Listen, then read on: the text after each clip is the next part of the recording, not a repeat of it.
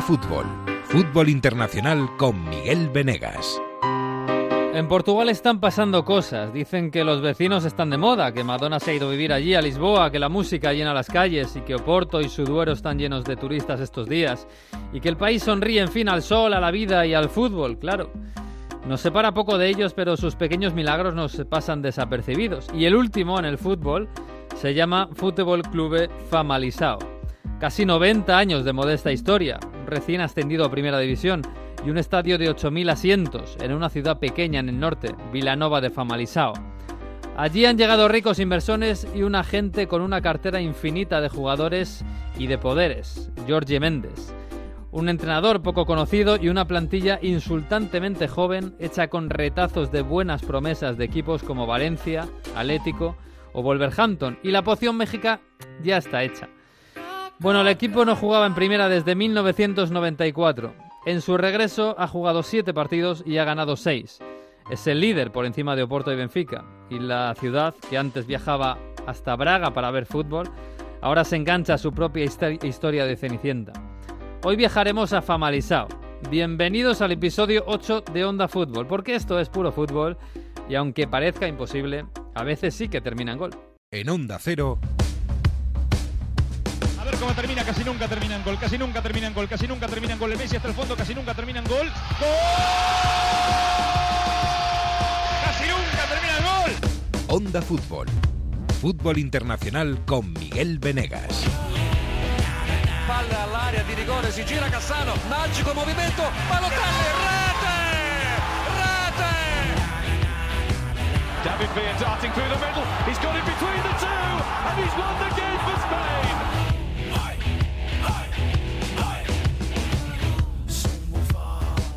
Pues sí, así empezamos esta semana futbolística, esta semana que nos viene un poquito de bajón, porque se acaba, se paran las ligas, se paran todas las ligas, tenemos otra vez parón de selecciones y tenemos, bueno, a los ingleses y a los italianos, no sé en qué estado de ánimo. Hola Jesús López, Inglaterra, en algún lugar. Hola, muy buenas.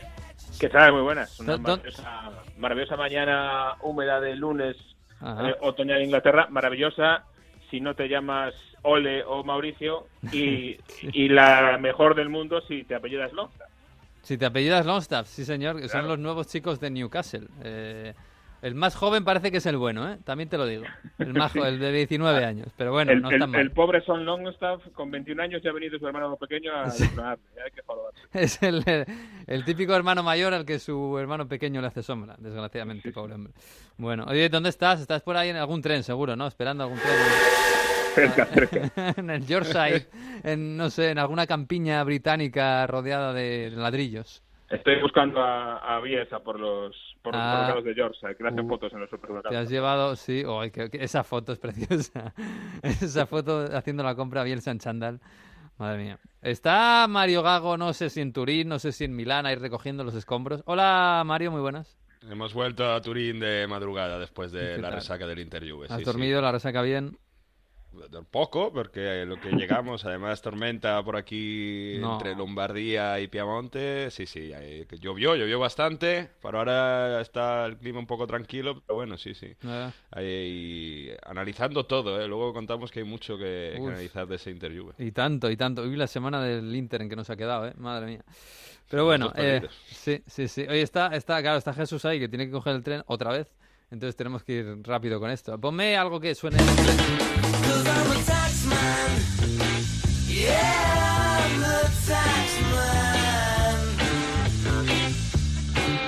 Hombre, no está mal. Esto suena a Beatles, esto suena a Liverpool, porque... Muy de cover, sí. Sí, muy de cover. Eh, claro, es que en Liverpool, yo no sé, en Liverpool la gente va levitando por la calle, ¿no, Jesús?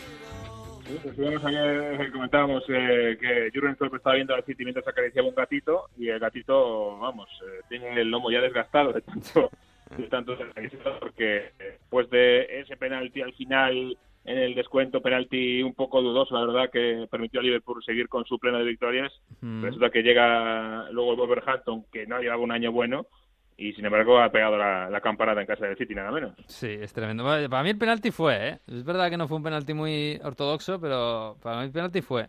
Eh, claro, último minuto, estás empatando con el Leicester, que yo decía, bueno, en realidad, si este va a ser el primer pinchazo del Liverpool, tampoco es que sea un, un drama, ¿no? En casa contra el Leicester, el Leicester que eh, es el primero de los mortales, es el, tercero.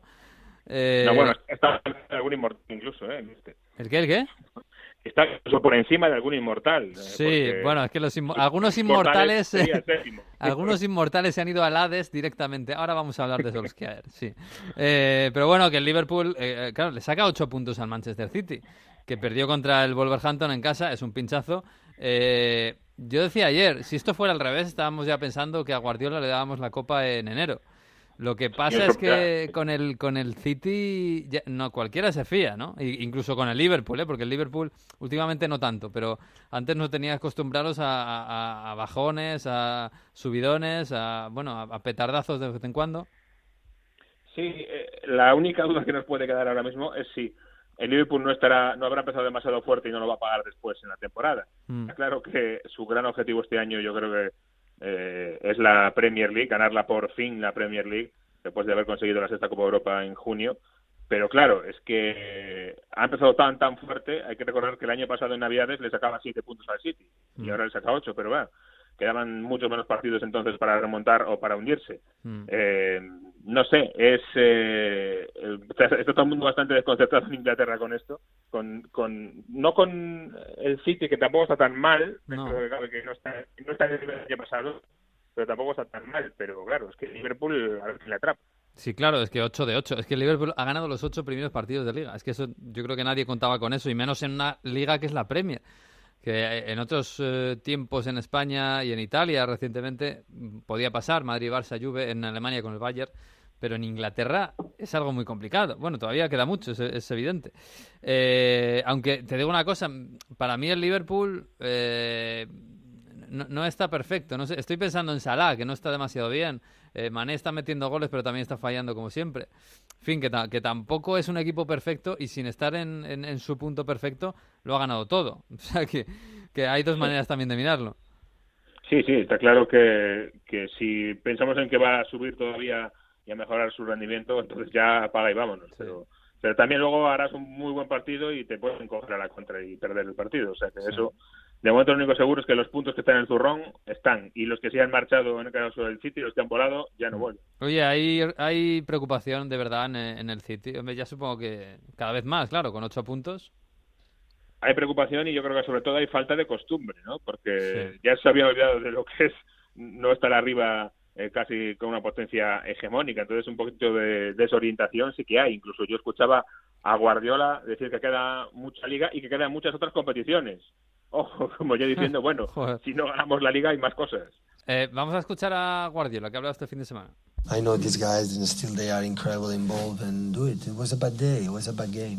So um, credit for the opponent, for ourselves. But what happened, what happened. So most of the teams won in the past. The year after, maybe don't win. So of course we want to be close. I think my feeling. So we analyze the games and Tottenham went draw points. Norwich when we draw points. Today was the day we were not in our level. The previous games we were good. O sea que, bueno, hablando del partido contra el Wolverhampton, que por primera vez no habían estado en... Asumía que no habían estado bien, porque es verdad que contra el Tottenham, aunque pincharon, habían estado bien, en otros partidos habían estado bien. Eh, pero, pero esta vez, en casa contra el Wolverhampton, realmente les ganaron porque, porque, porque jugaron mal. Bueno, yo no, no sé si diría mal, pero es verdad que... Bueno, que no estuvieron a su eh, nivel. Crearon pocas ocasiones eh, para toda la, la posesión que tuvieron. Aquí hay que ver, yo creo que el, el Wolverhampton defendió maravillosamente bien. Eh, luego además tuvo una idea luminosa en uno hacia el minuto 75 que fue meter a otro lateral derecho en el campo Mm. y sacar a Damba Traoré de ese carril derecho y ponerlo arriba junto a Ramón Jiménez porque al final con esa velocidad de Traoré Sí. acabaría siendo decisivo pero aún así, claro, eh, pues con 0-0 David Silva está ya una falta contra el larguero. Mm. Si entra esa, a lo mejor todo lo demás nos olvidamos, pero es verdad que el, al City le faltó resolución en, en tres cuartos del campo para arriba. Eh, el Wolverhampton estaba muy cerrado, muy bien cerrado, pero por otro lado, bueno, eh, no es nuevo para el City que venga un equipo a plantársele delante de la portería, ¿no? Mm, sí, y lo que yo creo que lo que no, lo que sí es nuevo es, es verdad que eh, esa falta al palo de, de- de Silva, pero bueno, es una falta desde fuera del área, pero no llegaban las ocasiones de verdad. Y, y el Wolverhampton, que es un equipo que te hace eso, que te hace que no tengas comodidad para entrar y salir a la contra muy bien, eh, les hizo completamente el lío. Yo, claro, yo Guardiola le escucho así y le veo le veo tocado, ¿eh? sinceramente, pero no por el resultado que también, sino quizás por, eh, por ese síntoma de no haber sido capaz, ¿no? De, de, hacerle goles al Wolverhampton. Yo creo que nadie se esperaba en Manchester estar así a estas alturas. Es decir, bueno, siempre puedes perder puntos, mm. pero haber perdido ya contra el Norwich y contra el Wolverhampton, además de los puntos contra el Tottenham, los dos puntos aquellos, y que el Liverpool lo haya ganado todo, eh, más que otra cosa es sorpresa en primer lugar mm. y shock y está todo el mundo un poquito que no sabe por dónde salir. Eh, lo de Guardiola de hablar también que hay más competiciones en octubre es, curiosísimo. Sí sí es tremendo. Bueno pues ahí seguirá la guerra ¿eh? y seguirá. Yo creo que además va a seguir hasta el final seguro ¿eh? porque el City el Liverpool acabará pinchando el City es una máquina en el día a día en fin habrá habrá pelea seguro. Y en este sentido eh, ya tampoco empieza a, a tener tintes casi casi de gol es el Liverpool City dentro de un mes, de noviembre. Uh, ¿Qué día es? Principios de noviembre. Sí, a mediados de noviembre, el ah. día 11 me parece, hablo de memoria. Ah. Eh, es, el Liverpool City en Anfield, eh, ojo, porque si llegamos con 8 puntos de, diferencia, mm. puede tener un tinte dramático. Sí, bueno, ya lo tuvo el del año pasado, ¿eh? Y acabó con el, acabó teniendo tintes de volvemos a tener liga, y al final acabó remontando el City. Así que bueno, vamos a ver. Em, en fin, de los demás, ganó el Arsenal 1-0 gracias al Bournemouth. Ganó el Chelsea 1-4 en Southampton. El Chelsea que sigue con los Frankie Boys, eh, con Abraham y con Mount. Se ha unido este fin de semana también Hudson Odoi, que ya lo conocíamos. Pero eh, Jesús, yo sigo teniendo, me reafirmo en mi idea de que Lampard ha tenido mucha suerte con la, con la sanción de la FIFA. ¿eh?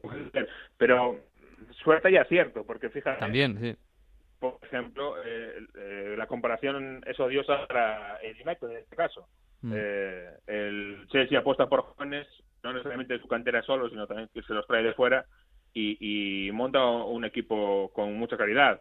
El United apuesta por jóvenes, un poco, no sé si por convicción o por necesidad o, un poco de mezcla, y fíjate cómo le va. Eh, lo comentamos ayer con, con en la, en al final el Chelsea está en reconstrucción, sí, puedes decir. El United todavía no sabemos si está en reconstrucción o en deconstrucción, porque ha deconstruido lo que tenía, pero no, no parece que haya empezado todavía a construir otra cosa distinta. Es decir, sobre todo en ataques, si ves ayer el 11 que tenía, el banquillo, eh, las bajas importantes, sobre todo la de Martial, pero eh, piensas que han dejado ir a Lukaku y a Alexis, y te echas manos a la cabeza, por más de que no hubieran hecho una buena temporada el año pasado. Sí, sí, se ha quedado Rashford solo ahora mismo, arriba. Y bueno, los chavales que, claro, es que es tremendo el, el, United porque los chavales, el, Chelsea es verdad que tiene una ventaja, claro, que como está sancionado por la FIFA y todo el mundo asume que esta es una temporada de transición, que a Lampard no se le puede pedir eh, eh, grandes resultados, se, se apuesta por los jóvenes y esos jóvenes poco a poco van saliendo bien, van saliendo bien.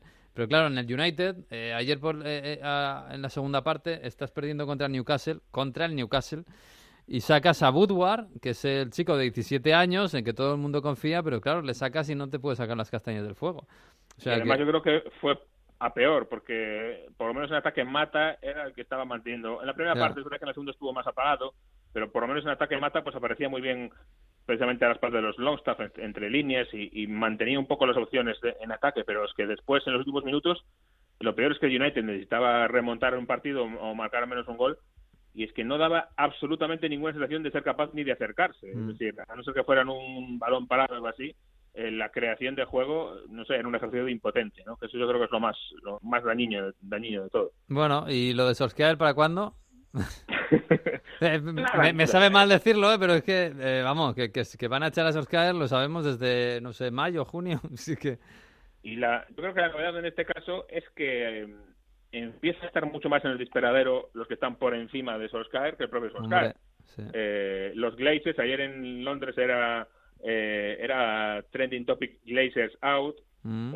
y también se habla mucho de Woodward al final lo que ahora mismo está en el United encima de la mesa es casi más una crisis existencial de modelo, de todo el modelo que se ha llevado tras la salida de Ferguson, que otra cosa, que, de un entrenador. Eso posiblemente eh, signifique que el entrenador tiene poca esperanza de vida. Vamos a ver qué es lo que pasa. Si, si Ed Woodward eh, se ve amenazado a sí mismo y usa al entrenador como cabeza de turco, o si entiende que esto es un año de transición y que hay que esperar y que hay que tener ahí a, a, a Solskjaer.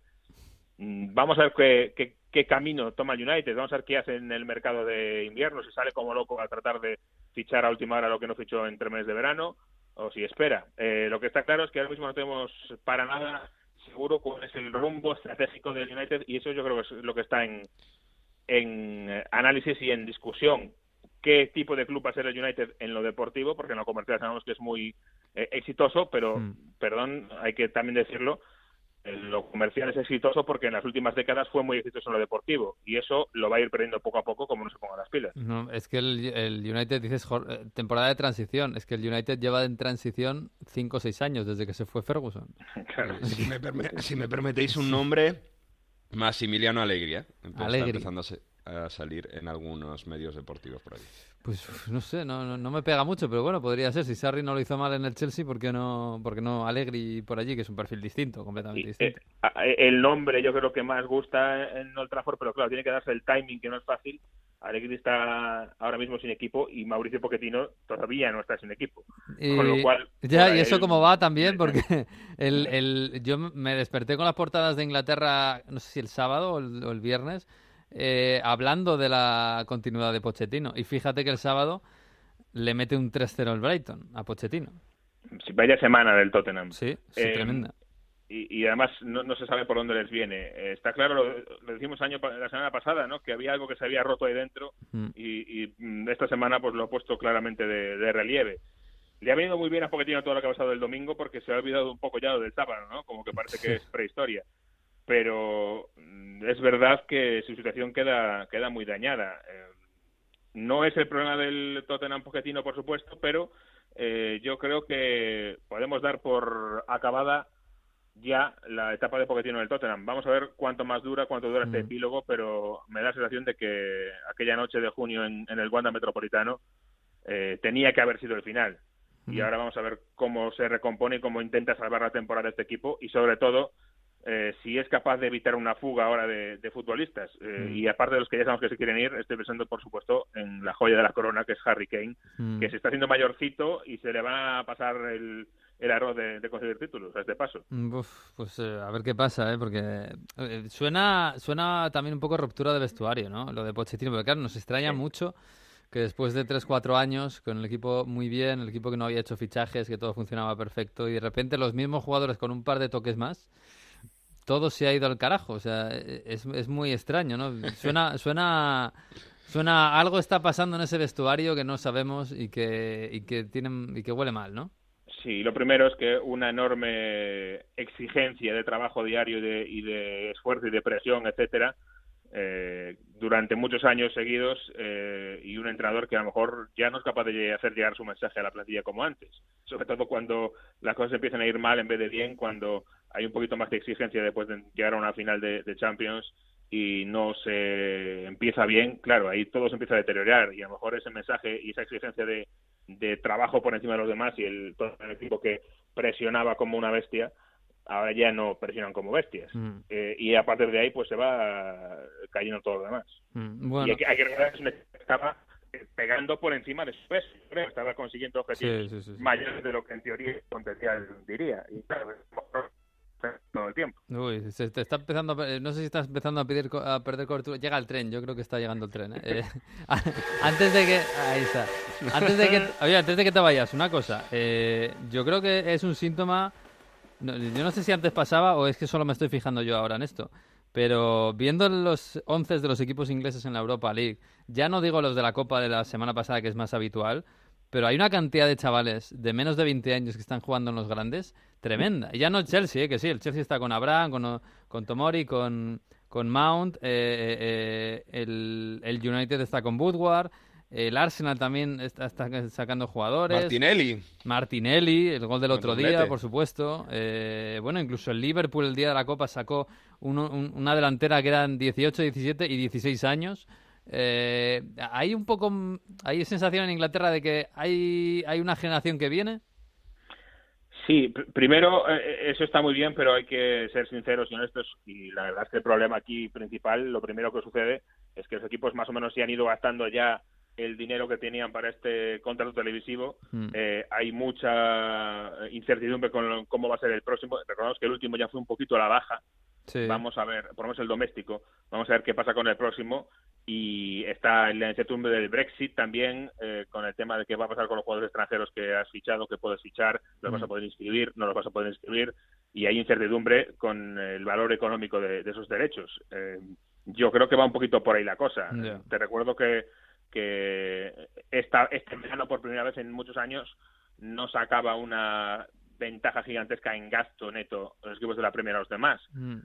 Con lo cual, yo creo que por ahí viene un poco la cosa. Eh, es más una cuestión de dinero que otra cosa. Y además, con la escalada locura de precios de los últimos años, es que es casi imposible fichar a ningún jugador inglés en Inglaterra. Sí. Se pide cualquier equipo 60 millones por cualquier jugador. Mm. Sí, sí, con, lo cual, una, con una mezcla de eso, al final tienes un poquito, pero no lo ves claro y los precios están eh, absolutamente por las nubes, Mm. eh, hay un ajuste de mercado para mí.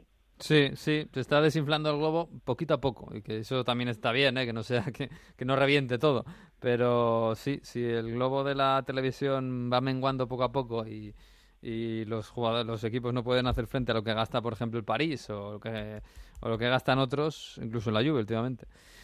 En fin, pero bueno, eso es una buena mm, buena noticia para la cantera, ¿eh? para la cantera de Inglaterra que la vamos a ver, vamos a ver, algunos de ellos van a jugar esta, este próximo fin de semana en, con la selección, así que bueno, eso que va a ganar Inglaterra.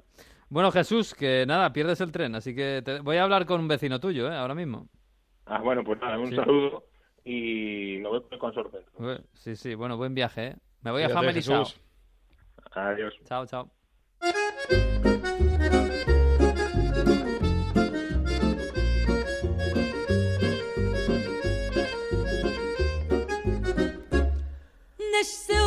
Bueno, pues antes de meternos en Italia, que está, está Mario por ahí esperando ya, eh, yo quería hablar un rato con Jesús del Famalisao, que me dijo él que se decía Famalisao.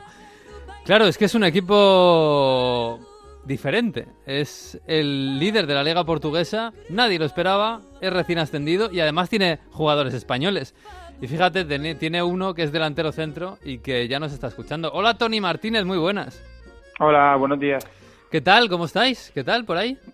Muy bien, muy bien, muy contentos. Sí. Aquí, aquí estamos ahora aprovechando un poco el, el parón que tenemos de, de liga y, nada, y esperando ya ansiosos para el siguiente partido. Sí, porque este fin de semana no habéis tenido liga, ¿no? No, hemos tenido un parón, eh, la semana que viene tenemos parón de selecciones y Sí. hasta la siguiente semana no, no vamos a poder volver. Bueno, no está mal, ¿no? Para respirar un poquito, para tomar aire, para pensar un poco en lo que estáis haciendo. Porque yo Sí, creo que lo que estáis que sí. haciendo hay que, no sé, hay que, hay que digerirlo poco a poco. Porque ahora miras la clasificación en Portugal, la liga portuguesa. Primero Famalisao, 19 puntos. Segundo Benfica, 18. Tercero Oporto, también 18. ¿Cómo se vive esto desde ahí dentro?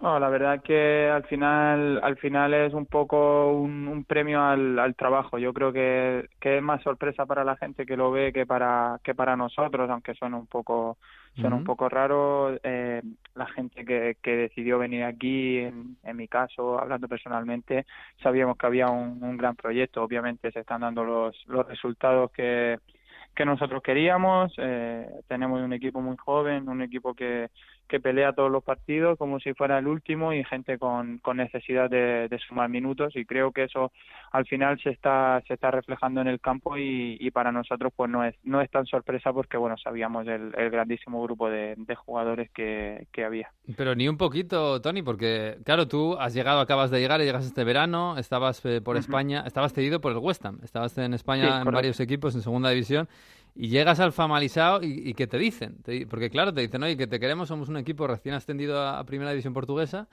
y, y, y cómo se te presentan para que digas, bueno, este tiene un proyecto que está bien. Claro, por eso, al final es lo que te hablo. El, el equipo acababa de acababa de, de ascender de la segunda liga. El equipo el equipo estaba haciendo un gran proyecto ya desde, desde el año pasado con una con un con una inversión detrás. Mm. Y yo creo que eso al final es lo que nos lo que nos to- nos lleva a los, a los jugadores que nos hemos sumado este año a, a venir aquí, porque bueno el proyecto ya era ya era grande desde el año pasado. Hicieron un, un esfuerzo grande y se consiguió el objetivo y, y al final el objetivo es consolidar al club en el el, en la primera división de aquí y hacerlo un, un club importante. Al final, obviamente, claro que, es una sorpresa, estamos dando la sorpresa aquí porque porque eh, la gente no, no daba al Famalicão líder después de siete jornadas, pero mm. pero bueno, al final nosotros nosotros sí que te digo que es un poco menos sorpresa porque desde el primer día viendo el, grupo de jugadores y el grupo de, compañeros que, que mm. tenemos es, es, al final es, entra dentro de la, de la lógica. Joder, es que eh, fíjate, un grupo de jóvenes jugadores, como dices tú, claro, algunos habéis llegado de este año de España de alguna forma u otra, aunque españoles, españoles estáis Centelles y tú, Centelles un lateral o vamos, un jugador de banda, sí, lateral de, del Valencia, 20 años, tiene, tiene muy buena pinta. Estaba pensando, está, es que apacase por ahí, el, el jugador del Atlético de Madrid, tiene mucha proyección. Claro, tenéis un eh, Rasic, también el jugador del Valencia. Claro, sois, sois el equipo, no sé si el equipo más joven de Portugal, pero una media de 23 años, eh, pocos, pocos precedentes tiene que haber en un equipo así, ¿no? Sí, la verdad que sí, hay muchos jugadores que han venido de España, también a los que has dicho, también ha venido Neuwen Pérez, otro chico del Atlético de Madrid, Gustavo Asunsao también. Al final es, como te digo, un equipo muy joven, una media de, de 23 años en la plantilla y, y, yo creo que eso es una de las claves de, de las que estemos así. Al final es gente con, con ganas de demostrar de una manera o de otra, gente que, que están empezando ahora en el en el mundo profesional y gente que, como te digo, que están locos por sumar minutos. Yo creo que al final también tenemos mucha competencia y, creo que eso es lo que nos, lo que nos está llevando a, a luchar cada entrenamiento, porque si te lo digo así es como lo, como lo siento y, y a pelear para, para estar en la en la mente del míster para el día del partido. Oye, el, día 27 vais a Oporto. Todavía no habéis jugado contra el Oporto y el Benfica, contra ninguno de los... Sí al Sporting, que ya lo habéis ganado, ¿eh? Hemos jugado contra el Sporting y contra Victoria, pero no hemos jugado contra, contra el Porto y contra el Benfica. Y al, Sporting lo habéis ganado, además. O sea, que esto va en serio. esto va en serio. Va en, serio, contra, va en serio. Contra el Oporto, claro que además lo tenéis cerquita porque sois del, del norte de Portugal. Eh, ¿Cómo va a ser ese partido? ¿Vais a llegar allí? Hola, tal, hola Marcano, ¿cómo estás? Hola Casillas, no jugará Casillas, pero estará por allí.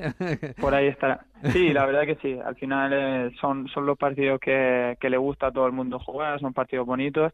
Pero bueno, nosotros, como, como hablábamos contra, contra el Sporting, nosotros vamos a hacer nuestro partido, a, a intentar sumar los, los tres puntos, obviamente, que es el objetivo de todos los partidos, pero sabiendo lo que tenemos que hacer y sabiendo de nuestras posibilidades. Mm. Yo quería preguntarte, aprovechando, ¿no? Eh, que cómo se une este grupo también con muy poco tiempo, porque seis, eh, solo hay seis jugadores portugueses, ¿no? Sois de varias nacionalidades, y cómo os habéis eh, unido tanto, ¿no? Porque viniendo de tantos sitios diferentes y, siendo así tan, tan heterogéneos, que, habéis conseguido ese grupo, pues es, es, notable, ¿no? Sí, la verdad que sí. Mira, pues si te soy sincero, yo pensaba igual que tú. Al final, cuando, cuando llega todo el mundo nuevo, no sabes cómo, cómo va a ser la cosa. Así que es verdad, yo partía un poco de ventaja, conocía a Alex, conocía a Pedro González, otro chico que estaba aquí que, que ya jugamos juntos en el Valencia cuando, cuando estaba ahí. Y, y bueno, pero luego al final te llevas la sorpresa. Ahora con la gente con la que más relación tengo son con los, con los brasileños, por ejemplo. O sea, mm. al final lo que te digo, son muchos, el, el, grupo es como una familia, que son muchos.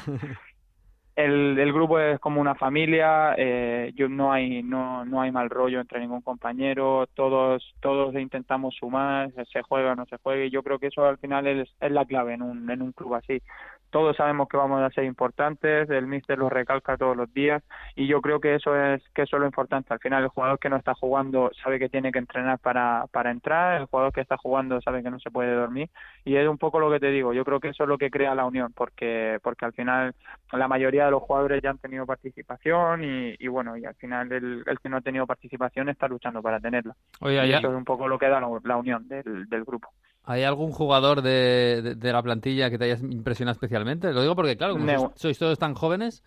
Newan, sin duda, el, central que viene del, del, Atlético, ese chico tiene una tiene algo diferente, tiene una, una proyección y, y todos desde el equipo deseamos que, que al final que, que vuelva al Atleti, que cumpla su sueño y que, y que juegue en el primer equipo, porque sin duda lo, lo va a hacer porque es un, un grandísimo jugador y además muy joven, tiene 19 mm. años y, bueno, y al final demuestra mucha madurez con el balón, sin el balón, es un, un jugador diferente. Oye, y mm, además de los jugadores, eh, te, quiero preguntar por el entrenador, Joao Pedro Sosa, Sousa. eh, porque también es muy desconocido. Eh, seguramente es más desconocido que los jugadores, ¿no? Porque algunos de vosotros os hemos visto por aquí, algunos les hemos visto en, bueno, incluso en Mundial Sub-20, que Pacase, etcétera. Eh, Pero supongo que también tendrá algo que ver, ¿no? Que coger un equipo de chavales, por, por buenos que seáis, y hacerlo de momento líder de la Liga Portuguesa, eh, algo tiene que 48 ver. que- años tiene solo. Sí, sí, es muy joven. Tiene, eh, Sí, el, el míster tiene, lleva muchos años de, en, la, en el rol de segundo entrenador en, en la Premier League con, con, un, con un entrenador allí. Y bueno, y al final yo creo que ha aprendido muchísimo, ha, ha cogido sus sus conocimientos de, de entrenador y, y si se le ha dado la oportunidad es porque se le veía preparado. Al final, mira, está dando los, los resultados con creces y yo creo que para ser su primer año como, como primer entrenador sabe llevar el, el grupo muy bien, sabe, sabe dónde tocar la tecla, como, como se dice allí, y, y yo creo que es una de las, una de las piezas claves, sin duda, del, eh, del ¿qué, vestuario. qué- qué estilo, ¿Qué estilo jugáis? Para que la gente que no os haya visto, eh, ¿qué- qué- qué- ¿cómo os gusta jugar?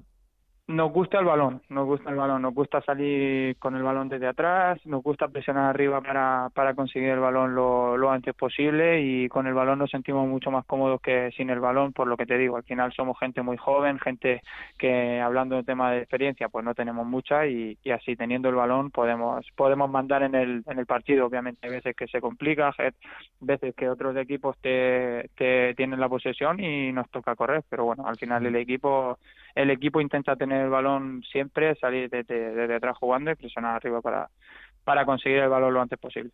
La última de mi parte, ¿cómo es, eh, cómo se está viviendo todo esto en Vilanova de Famalisao? Porque desde fuera vemos como es una ciudad muy pequeñita, ¿no? Imaginamos que, imaginamos que es todo muy tranquilo, con un estadio muy pequeño, pero bueno, imagino que, que haya ilusión, ¿no? Después de este gran inicio de temporada y que estén un poco más, bueno, detrás de vosotros, ¿no? Animándos. Sin duda, sí, tanto, tanto los aficionados como hablando en tema prensa, todo ha dado un, un giro total. Obviamente, al final, cuando subes a la primera división hay, hay, hay ilusión, el estadio nuestro siempre está lleno, al final es un estadio que no tiene capacidad muy grande, entonces siempre está, siempre está lleno, pero bueno, al final en tema prensa, tema todo, hemos, hemos, hemos hecho a la gente que nos mirara con que nos mirara la realidad, ¿sabes? Al final el primer día aquí no había mucha gente, ahora cada semana tenemos tenemos entrevistas, tenemos gente, tenemos gente que quiere hablar con nosotros y eso al final también habla habla mucho del trabajo bien hecho, o sea, habla llama gente gente de, de Brasil para hablar con nosotros, gente de, de todas las partes del mundo y yo creo que eso al final es porque porque en el campo se está se está demostrando que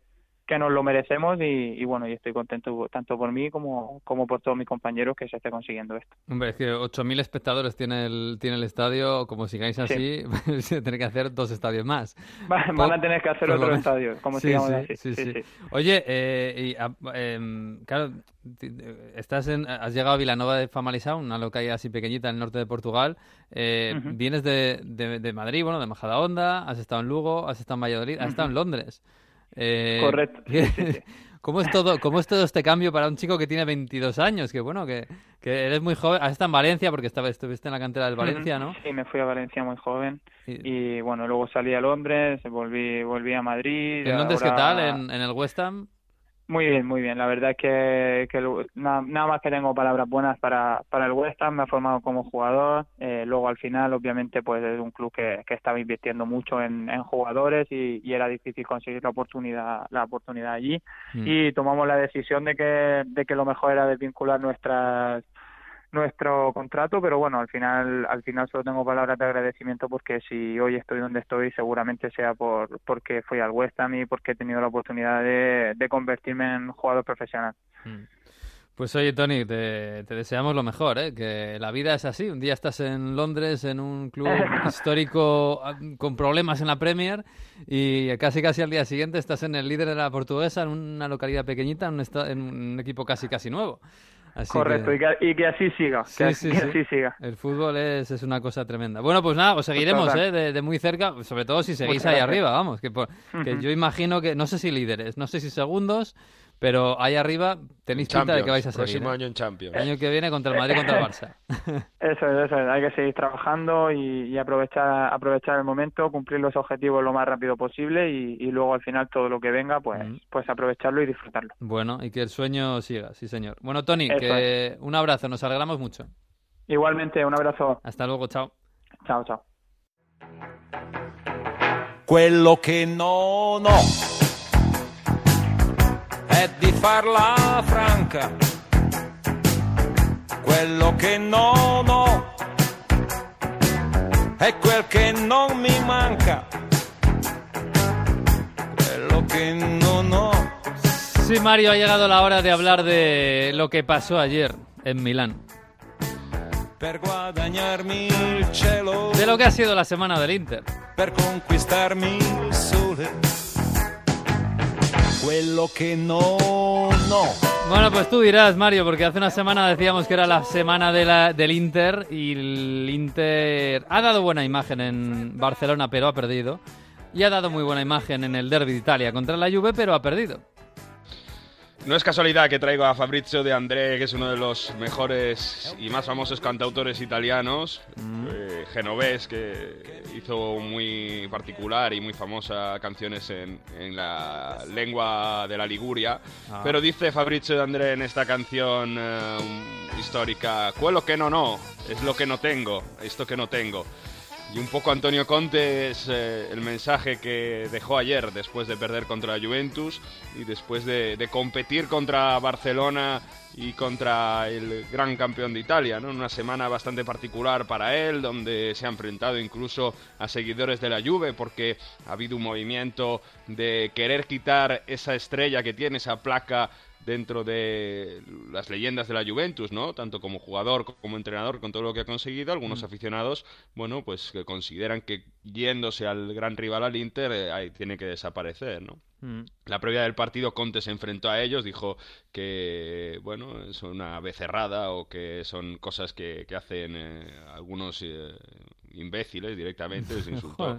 E incluso dijo que Agnelli no tenía que haber dicho nada sobre esto, les tenía que haber ignorado, porque Agnelli defendió que, aunque bueno, esas declaraciones tampoco se encuentran muy bien, y dice que Agnelli que, que- que no tiene que dar valor a, a estos, a estos seguidores. Y decía, bueno, eh, cuelo que no, no, esto es lo que no tengo. Esto es Antonio Conte justificando, entre comillas, la derrota en el Inter Juve 1-2 de San Siro en la jornada de, de este fin de semana.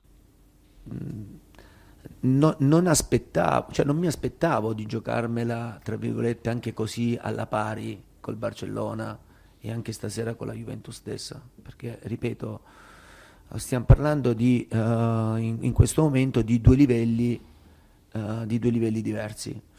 Il fatto invece che noi comunque abbiamo giocato a Barcellona con personalità, con coraggio, e, e anche oggi eh, contro la Juventus, rendendo una squadra, cioè mh, rendendo una sfida equilibrata contro, ripeto, una squadra tanto di cappello perché non ha una squadra ma ce n'hanno due e mezzo, ecco. Antonio, que es una declaración bastante larga, pero bueno, acaba diciendo que no esperaba estar al nivel de Barcelona y Juventus, que han jugado con personalidad en el Camp Nou, que han luchado, pero que han jugado contra un equipo que tiene... No es un equipo, dice, son Mm. dos equipos y medio. También en otras declaraciones llega a decir que, claro, es que Sarri, si se tapa los ojos y elige a uno cualquiera en el banquillo, Mm. seguro que elige, que elige bien, porque no se puede equivocar. También dejando un dardito a la directiva del Inter como que no tiene un equipo a la altura como tiene la Juventus, como tiene el Barcelona, evidentemente, Mm. que es muy complicado. Este discurso de Conte ya no suena, ¿no? Es un Sí. poco el de restaurante que le falta un poco el equipo para, para estar al, al nivel de lo que quiere. Y es que fue muy clave en el partido, al menos también todos los medios italianos lo señalan, la lesión de Stefano Sensi en el Sí. centro del campo en la primera parte. Después de, de esa lesión, aunque el partido ya estaba 1-1, Pero sobre todo mentalmente, ¿no? El equipo como que se viene un poquito abajo. Sobre todo porque entra vecino y pierde muchísimos balones en la presión de la Juve, que es eh, dos cosas claves tácticamente de este partido, ¿no? Donde seguramente Sarri lo gana en, el, en, el, en la batalla táctica. Es en esa presión altísima que hace sufrir mucho la salida de la Juve, donde no, no vimos a un Brozovic como otros días que, que se toma, que se pone el, el papel de, de director de orquesta y, y sobre todo ese trecuartista que salió Bernardeschi de inicio, fue una, un poco una sorpresa, parecía que, que Ramsey tenía algún problema físico y luego con, con Dybala con esa movilidad que agitó un poco la defensa, ¿no? También eh, Godín no estuvo demasiado bien, sufriendo a Cristiano Ronaldo, que anotó pero le, le, le anularon el, el gol por, Mm. por fuera de juego de Estuvo de muy bien. Cristiano, ¿eh? Jugó muy buen partido, sobre todo la primera parte, ¿eh? En el punto de vista de, agitar esa defensa de tres que, como digo, su, sufrió bastante el Inter. De hecho, es que el primer ataque de la Juve, un balón en profundidad de Dybala, de, de Pjanic a llegó, llegó, el gol. Luego de Lige estaba, estuvo bastante desacertado, sobre todo la jugada del penalti, que es, eh, eleva las manos dentro del área, eleva la mano cuando le estaba intentando regatear Lautaro, es un penalti claro por mano, y al final, bueno, la Juventus a los puntos demostró que... Eh, tiene esa calidad además y sobre todo cuando juegan jugadores con calidad a, jugar al fútbol, que es un poco lo que se pedía con Sarri, pues eh, se demostró en la jugada del, del tanto definitivo, del 1-2. Entró Dybala entró Higuaín en los últimos minutos, también entró Bentancur por Dybala para hacer el trecuartista. Tuvimos 10 minutos de tridente Cristiano, Higuaín, Dybala, no funcionó demasiado bien, pero lo que sí que funcionó es esa jugada del gol en la que hubo 25 pases y además una acción muy bonita con esa dejada de Bentancur al primer toque para Higuaín, que dentro del área es, es letal. Por cierto, no estuvo demasiado bien Handanovic en ninguno de los dos goles. No, es verdad, te voy a decir. Y, es raro, yo creo que no recordaba a Handanovic, eh, no sé si comiéndose un gol como el que se come de, de Dybala, no sé si lo come, pero el, balón va centrado, aunque va duro. Y luego, no sé, estaba, no sé si estaba un poquito nervioso. Raro en él, es que es rarísimo en él. Pues sí, seguramente podría haber hecho algo más. Y bueno, es una victoria, pues digo, de, de, Sarri en el cómo se logró, ¿no? Seguramente vimos de nuevo muy buenos minutos de fútbol mm. de, la Juve con esa maniobra del trecuartista y a Sarri, Sarri siempre está siendo mucho más comedido. Parece que, llegar a, ser el campeón le ha cambiado un poco la, el tono y, todo. Por eso quería, quería traeros estas declaraciones de Sarri después del partido, ¿no? Donde le felicitaba, lo decía, bueno, líderes ya, ¿no? Eh, una victoria ya mm. en vista Scudetto importante para hacerle entender a Conte que no va a ganar la liga o que si la va a ganar va a ser muy complicado. Y Sarri decía que no, que esto, el sorpaso que, que le da bastante igual. sorpasso in questo momento ha poco significato. Eh, l'aspetto importante è che abbiamo fatto una buona prestazione, una prestazione di personalità, di, di, di carattere contro una squadra forte che, che aveva sempre vinto fino a questo momento in un ambiente carico, invece siamo riusciti a entrare in partita con un buon approccio, abbiamo fatto, abbiamo fatto bene. Mm. Básicamente dice que, bueno, no cuenta nada el sorpaso, lo que importa es la determinación con los que han salido. Es que anotaron en el minuto 3 con eh, todo el ambiente que había, algunos en Italia que decían que el Inter era favorito, por todo lo de Conte, por todo ese clima, ¿no? Un poco contra la lluvia que se había generado. Y, y, con su fútbol, pues demostraron que siguen siendo el rival a batir y que tienen muchísima calidad. Y sobre todo, yo creo que es lo más importante, ¿no? Que le están siguiendo, porque esa forma de, cómo llegaron los goles eh, es increíble. Y además, Higuaín no es titular, en un partido en el que todos pensamos que lo es titular, porque, porque hizo dos goles, eh, hizo un gol en, en Champions y hizo bastante bien, y, bueno, estaba siendo ¿no? el, protegido y, y, la había recuperado, había anotado contra el Napoli, pues al final no es titular, le metes desde el banquillo y, te resuelve el partido como hace dos años, por cierto, cuando ganó el Inter, ganó la Juve al Inter, esos, eh, los últimos partidos de, de aquel campeonato donde estaba el Napoli ahí justo por detrás. Había sido un partido después de que habían perdido en casa con el gol de Koulibaly contra el Napoli. Ese mismo fin de semana luego los de Sarri precisamente pierden en Florencia, así que gol importantísimo aquel de, de Higuaín, gol muy importante en esta ocasión del Pipita en San Siro otra vez. Mm. Y dándole la razón, ¿no? Quería la dirigencia de la Juve tenía pensado este verano a vender a Higuaín marca contra el Napoli, contra el Inter en Champions, se demuestra ya un jugador importantísimo. Lo mismo con Dybala, primer partido grande de titular, podemos decir, tres minutos y gol, con, eh, muy bien con, con, Cristiano Ronaldo. Y tuvimos ahí una pequeña oportunidad de preguntarle a Dybala, ¿no? Eso de, de oye, habéis hablado en el campo, ¿no? Y esto decía Dybala después del partido. Pablo, en español son una pregunta rapidísima, son una muy rápida. En, a principio de temporada no se sabía muy bien si Guaín tú ibas a seguir. Hoy titular y gol después de tres minutos es la forma de demostrar además con Cristiano que, que estáis ahí, que sois muy importantes en esta Juventus, ¿no? Es lo que quería, tanto yo como seguramente el Pipa, es lo que queríamos. Se habló mucho, se dijeron muchas cosas. Yo creo que que nosotros los jugadores hemos hablado poco con respecto a lo que ha pasado, pero era lo que queríamos hoy estar acá y bueno, eh, mira, hoy hicimos gol yo y Gonzalo que éramos los que más ganas tenían de quedar. Habéis hablado en el campo. Gracias. Bueno, pues sí. Además, la curiosidad de que los tres goles fueron de argentinos, porque el del Inter lo hizo, lo hizo Lautaro, de, de penalti.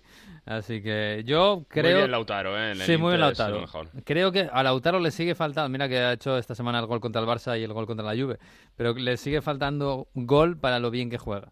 Eh, y eso, bueno, supongo que irá mejorando con el tiempo. Un poquito de puntería, un poquito de sangre fría, no sé.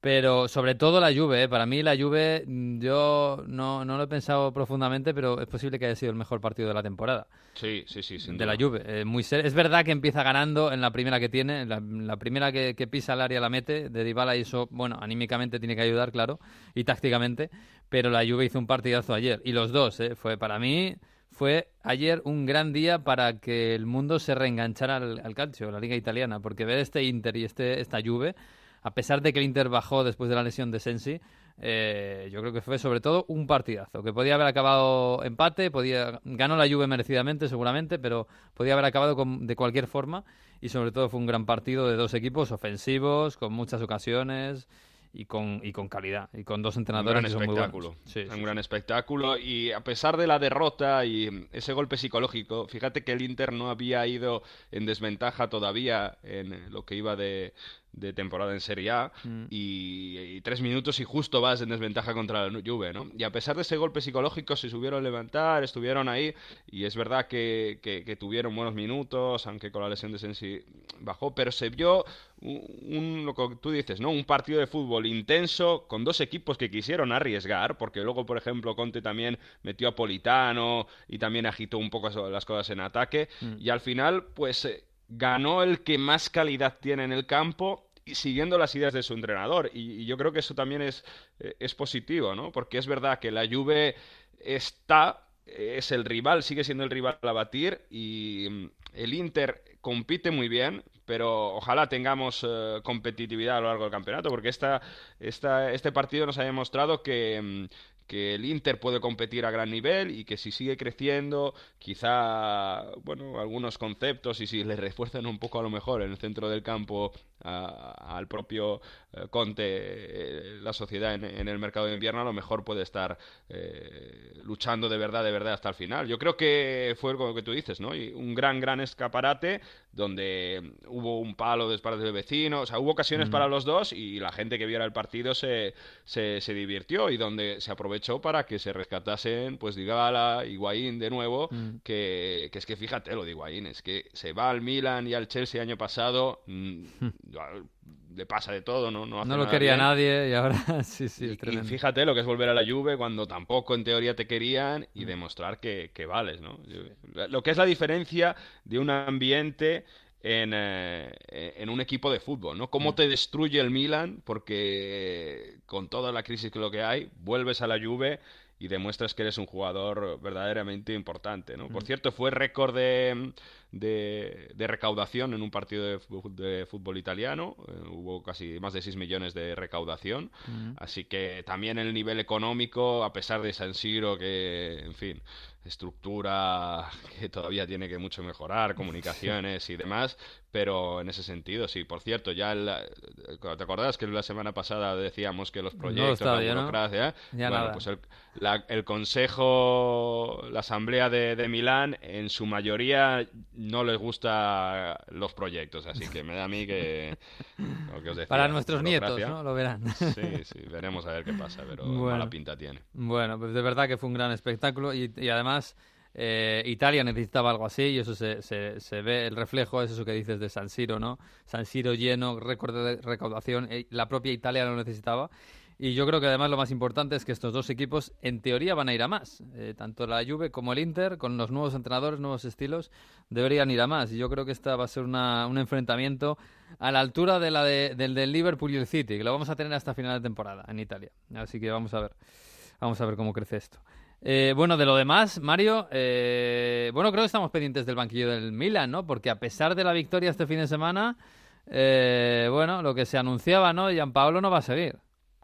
Va a estar muy complicado que siga porque es verdad que gana en un partido que pasa de todo, que tiene malestar general, eh, se hablaba de náuseas, bueno, no estaba viendo en Aruma cuando jugando Reina y recibe un gol en el Milan de parte de Sone desde lejos donde Reina no está nada No, bien. muy mal, muy mal, luego, sí. luego es verdad que logra remontar con un penalti, luego Reina se rehace y para un penalti justo al final, pero el equipo no, no jugó nada bien y no, no se vieron las señales que la dirigencia del Milan esperaba después de, de la crisis contra la Fiorentina. Se dice que si se juega así se van a perder más partidos que se van a ganar.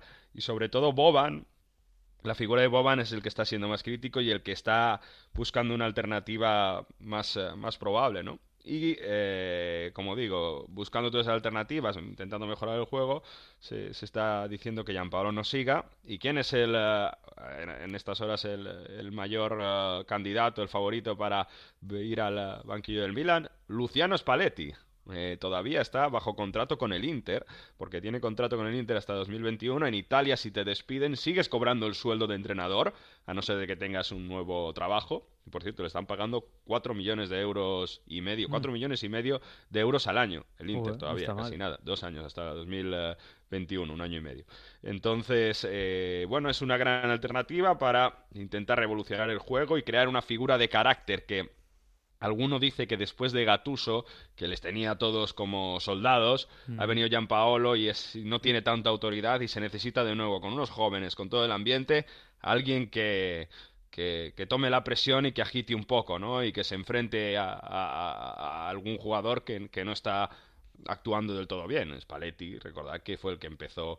A echar a Icardi para que luego lo echase Sí. del club. O sea, que en ese sentido sí que tiene. De todos modos, si no sale el tema Spalletti, está también Stefano Pioli, también ex-Inter. Un Stefano Pioli que en principio era la alternativa para Di Francesco la Sampdoria. Di Francesco la Sampdoria sí que no va a seguir porque perdió otro partido más la Samp en Verona.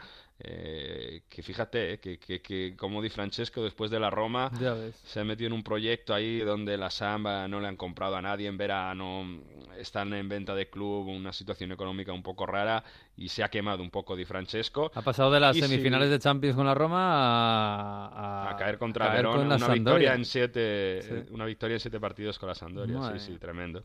Por cierto, eh, como decía, alternativa también, Ranieri, ya lo comentábamos, Rudy. García sonan con menos, con menos nombres, ya lo comentábamos también la semana pasada. Pero complicado, complicado ese futuro de Gianpaolo, que además eso, ¿no? en el parón de selecciones la dirigencia tiene, tiene más tiempo de, de meditar, Maldini y Boban son los más encaminados a dar un, un- una revolución, ¿no? De, de hacer un, un cambio para intentar mejorar porque el sistema de juego, todo lo que ha probado Gianpaolo con los jugadores que tiene, no se ha adaptado. Decíamos, Sarri tenía sus ideas, ha adaptado los sistemas, al sistema de juego, a los jugadores que tiene y los ha hecho jugar Gianpaolo.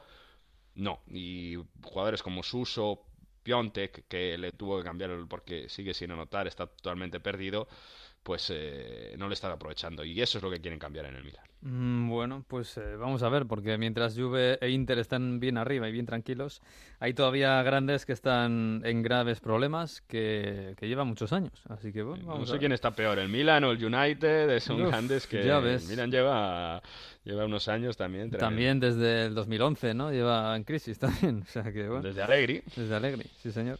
Bueno, pues esto es lo que ha pasado esta semana en Italia. Por cierto, me has dicho que, me querías contar también algo que ha pasado en- sobre, sobre Di Falchi, ¿no? Sobre, eh, bueno, la violencia en el fútbol, ¿no? Que todavía colea.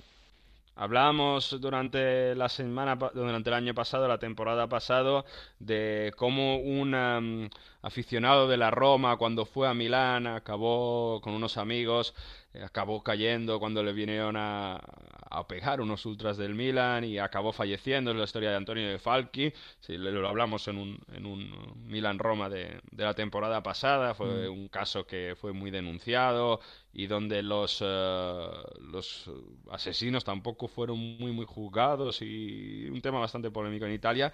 Bueno, este fin de semana ha fallecido el viernes eh, la madre de Antonio Di Falchi, de este chico que, que falleció por culpa de unos ultras.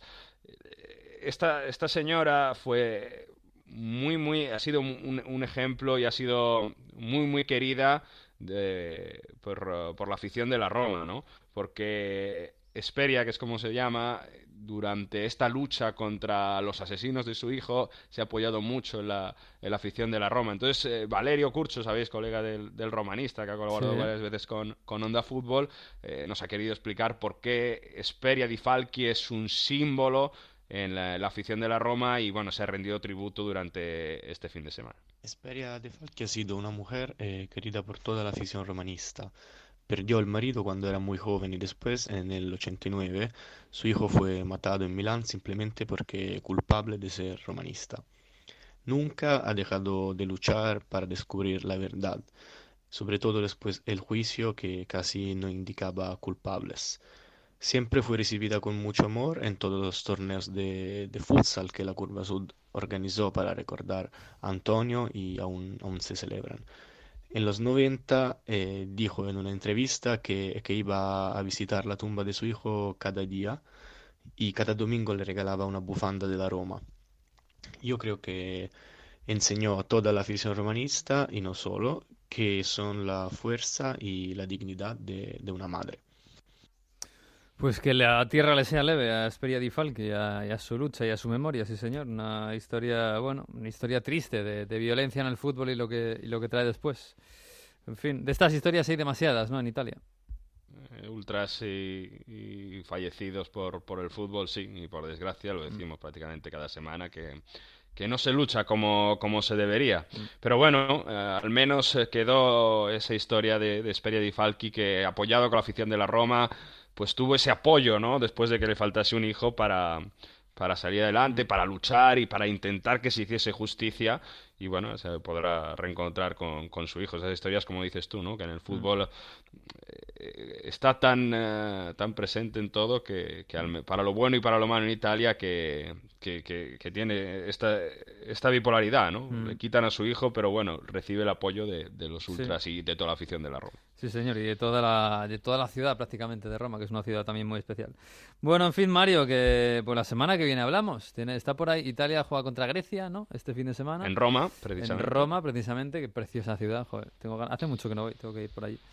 Eh, así que nada, disfruta de, de la lluvia. ¿eh? y Prácticamente, prácticamente Italia se puede clasificar ya casi para la Eurocopa 2020. ¿eh? Sí. que no estaba tan No estaba tan mala asegurado. Sí, sí, o sea, no, no estaba tan descontado que ocurriese. Así Ya, que, bueno, a disfrutar del parón de selecciones. Nos escuchamos el próximo lunes. Un abrazo, tío. Chao.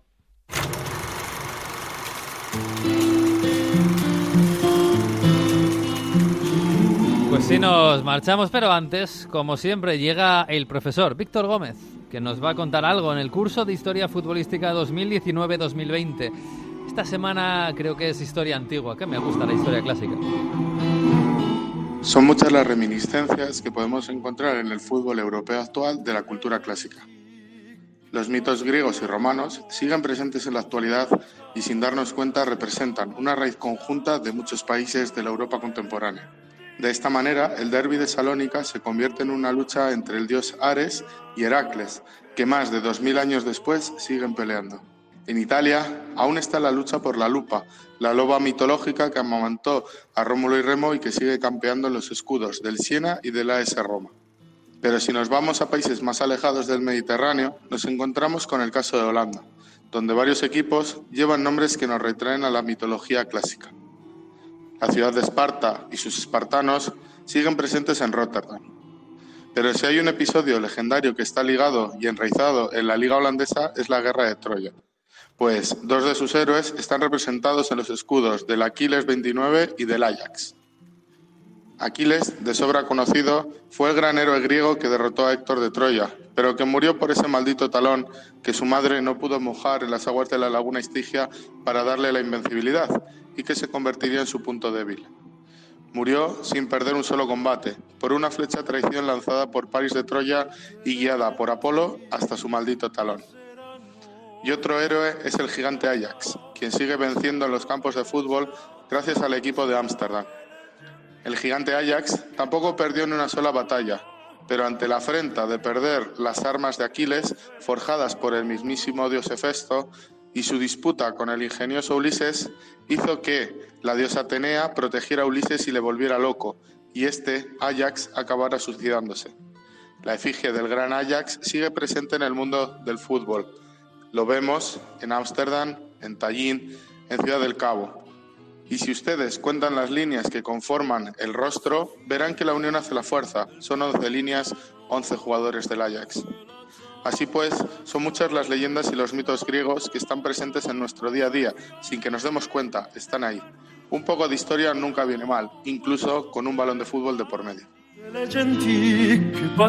Son muchas, muchas las historias, sí señor, aquí en Onda Fútbol y también en el canal de YouTube de, Víctor Gómez, el- los cuadernos de Heródoto, que está fantásticamente bien. Historias del fútbol y de la vida. Sí señor. Bueno, pues ahora nos vamos hasta la semana que viene, porque sí, el lunes que viene, como siempre, a partir de la una en Onda 0.es y en todas las redes, estaremos con este episodio 9. Hasta aquí ha llegado el 8. Disfruten de la semana, disfruten del fútbol y adiós.